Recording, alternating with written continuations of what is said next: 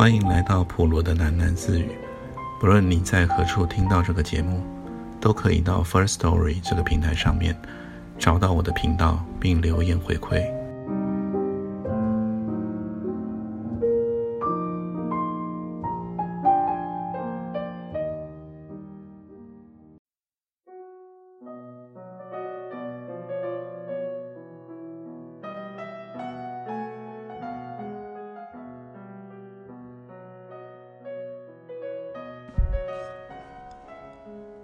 离开了海岸的病房，素媛搭电梯下楼。为了容纳病床，这电梯的造型特别长，像个特大好的棺材。素媛靠里站着，看着每一层楼进出的病患。电梯向下时带来的沉重感，像是他的心情。素媛的一颗心随着电梯下降，下降。都说这个世界上人人生而平等，为什么他却觉得这是给特别的人享用的世界？宋远这几天常常想起了三年前和海安巨儿他们一伙儿一起上班的日子。那个荒唐的俱乐部筹备公司，是他七年的工作生涯中很不好向别人提起的经历，可是却是他最快乐的一段时光。之后的这三年。上班工作，素媛觉得自己老了十岁。他在广告公司中负责业务工作，带着三个年轻的属下，并且和另一个业务组共用一个秘书，朝九晚五，那是骗人的。事实上，常常是忙得朝九晚九，再加上每天上下班两个多小时的车程，扣除掉睡觉的时间，一天之中。只有深夜前的一两个小时属于自己。加了班回到家里，累得像条老狗。他常常想，这样的人生有什么意思？碰到很幸运可以早早回家的日子，他就抓紧时间清理家务，快速的梳洗完，然后奔向床铺，好好的大睡一场，快乐的像一只小狗一样。睡醒以后又觉得可悲。这样的人生有什么意思呢？狗脸的岁月，他这样自嘲他的上班生活。小时候的素媛总觉得自己很特别，上了七年班以后，他才发现自己太普通，而这是一个给特别的人享用的世界。特别聪明的人，特别有钱的人，或是特别幸运的人，像是他办公大楼的房东，他和同事都叫着房东。田桥仔，田桥仔三十岁出头，却挺着一个后中年期的肥肚腩，穿着一件花花绿绿的香港衫，戴着一副阴郁的太阳眼镜，嘴角总是渗着一丝槟榔色的彩虹。他是此处地主的儿子，特别喜欢到他名下的不动产中搜寻查看。办公室里多钉了一枚钉子。或是移动了一处盆景，都要遭受到田挑仔喋喋不休的叨念。叨念完毕以后，田条仔开着他的黑色宾士车走了，去巡视他的下一栋大楼。田条仔一年出国旅游四次，两年换一次宾士车，他一辈子都不需要上班。望着田桥仔矮胖的背影，苏元想，他在工作四百年。也买不起他的一栋大楼，而田桥仔连初中都没有毕业，不学无术，饱食终日，却坐拥吃喝不尽的人生。因为他是地主的儿子，他是特别幸运的人。溯源读过巨儿的新佃农时代，对这一类新兴地主厌恶感特别深刻。这个社会多么不公平，难怪新佃农阶级会热衷走偏锋。梦想着一夜致富、出人头地，像藤条那样；也有彻底放弃出人头地、温吞吞过日子的，就像是素媛的丈夫。那么拼要干嘛？拼死也抵不过人家一块地啊！丈夫有一次这么说。丈夫也是个业务小主管，一天的业务下来，回到家时，大致也像条老狗，也喜欢。洗过澡以后，穿着条宽松的内裤，斜躺在床上看电视，不停的转台，看到深夜的时候人困了，捧着遥控器沉沉睡去。素媛有时候倚在他身旁看电视，也看电视上那一波金鱼缸。金鱼缸里面没有金鱼，只有干干的一波白沙。那是素媛在南洋的一个小岛海滩上带回来的海沙。素媛这辈子只出过一次国，是和丈夫蜜月的时候。素媛忘不了南洋小岛上的阳光海滩，海滩上的斜斜椰影。椰影下的午后打盹。那时候的丈夫和她用白色的海沙堆了沙堡，玩得像个儿童。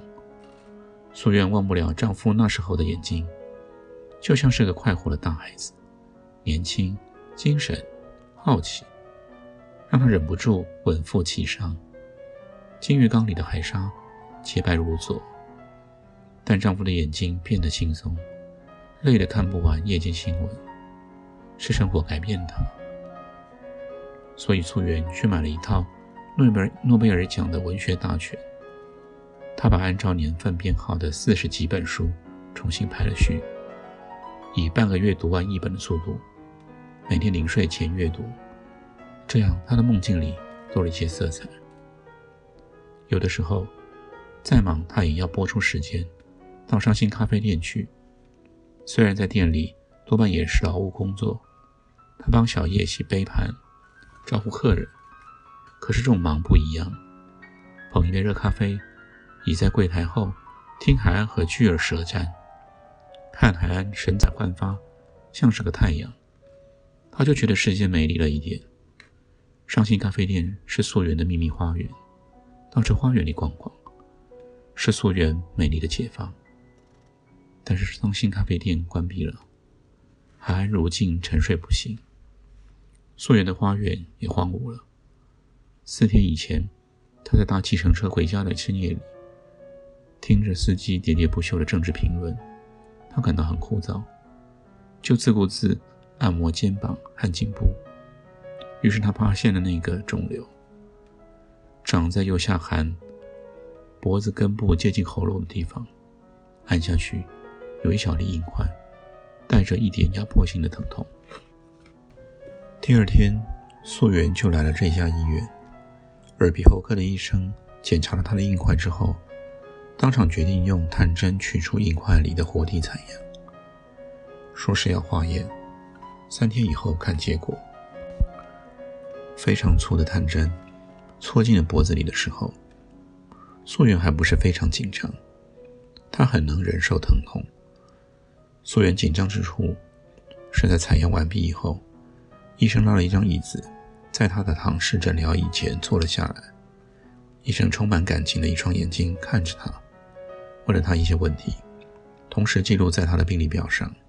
医生问他是不是客家人，最近身体有没有其他异状，体重是否快速减轻，平常的饮食习惯如何，抽不抽烟。素媛是有常识的人。医生的考虑很明显，这些问题都是针对鼻咽癌而出的。电梯的门开启了，一楼是忙碌的门诊部。他步出大楼，往隔壁栋第二门的往隔壁栋第二门诊大楼走去。这天的天气还算晴朗，两栋大楼之间有一个圆形的爆竹红花园，在阳光下迸放着喜气洋洋的颜色。看在素媛的眼里，红得像血一样狰狞。但是，他还是在想，阳光里面逗留一会儿。他的复诊挂号排到了五十几号，应该还有一些时间。素媛在石椅上坐下，一对夫妇推着婴儿车从她的面前经过。曾经向丈夫提到，再打拼几年，等房屋贷款负担。轻一点的时候，就生一个孩子。丈夫说：“好啊，好啊。”两个人都不太热衷这个话题，也不是不爱小孩，应该说是太爱孩子了，所以素媛迟迟不敢生。生下来又太忙了，没办法亲自抚养孩子，呵护他，这样子溯源会觉得很遗憾。台中娘家的妈妈必须上班，高雄婆婆又多病，早说过不愿意带孙子。要是真的生了孩子，只有花钱送交保姆一途。一想到自己的小孩交给另一个陌生的中年妇人，哺育启蒙，可能是一个黑而胖的、疲于生活而在眉心忧郁出了一道深深皱纹的沉默妇人。种子，素媛充满了不愿意。真的太忙了，唯一休息的星期假日，又南来北往，奔波于探望娘家和婆家的路上。这路上多半塞车，因为像他一样从中南部来，寄居在台北生存的人潮太拥挤了。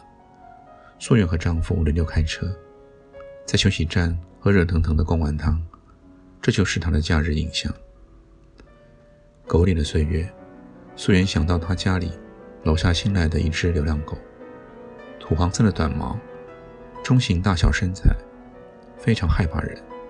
它的脖子上触目惊心地秃了一圈，上面有刚愈合的深红色伤疤，那是从捕狗捕狗队的铁丝捕狗圈中逃脱的痕迹。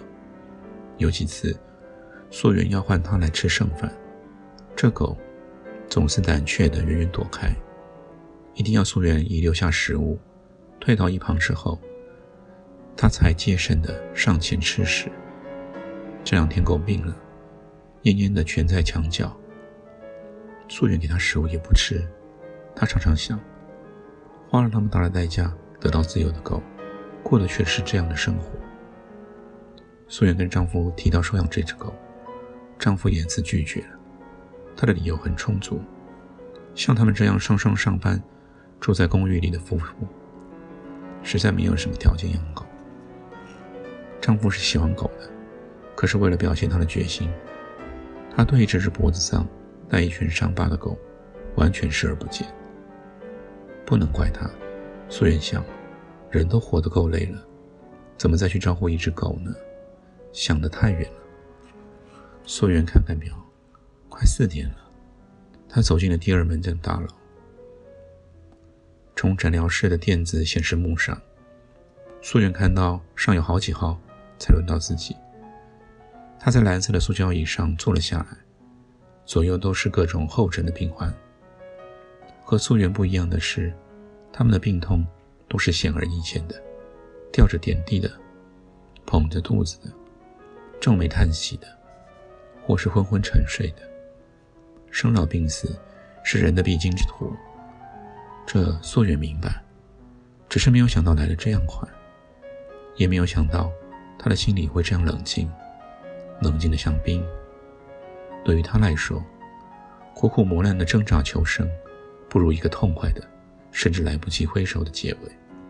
素媛摸了摸含下那个肿瘤，赤衫贴下来，硬块仿佛更大，压迫着他的脖子。喝水时感觉到它。低头写字的时候，感觉到他；和同事谈话的时候，感觉到他；连睡觉也感觉到他。这肿瘤已和他的生活同在，而压迫感与日俱增。压迫太大的时候，他就放下手上忙着的工作，在办公椅上仰头半躺下来。他的办公椅是高背型，附有颈垫，在公司里。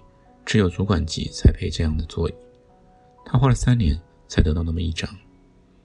素媛仰头看着天花板，开始想象躺在棺材里的感受，应该是很轻松，很轻松，再也不用爬起来，什么也不用再超凡了。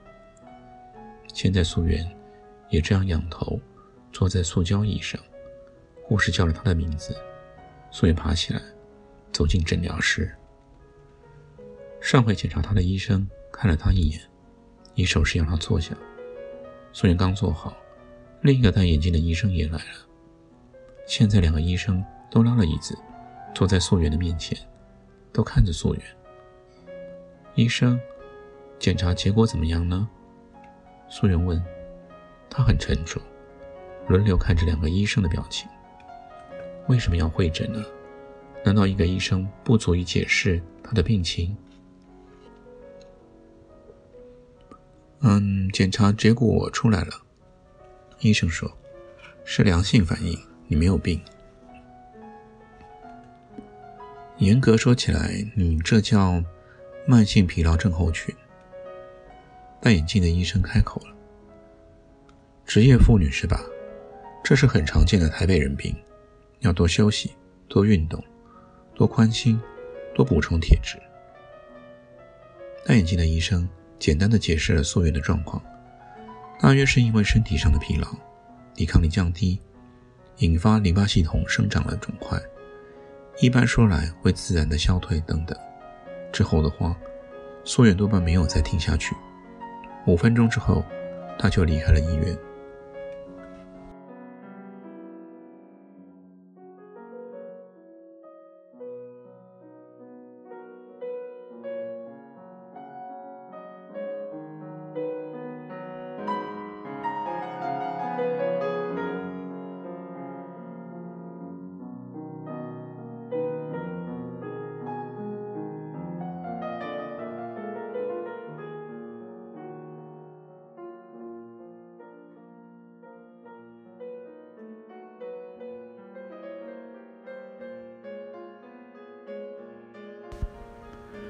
天先念到这里，我们改天见。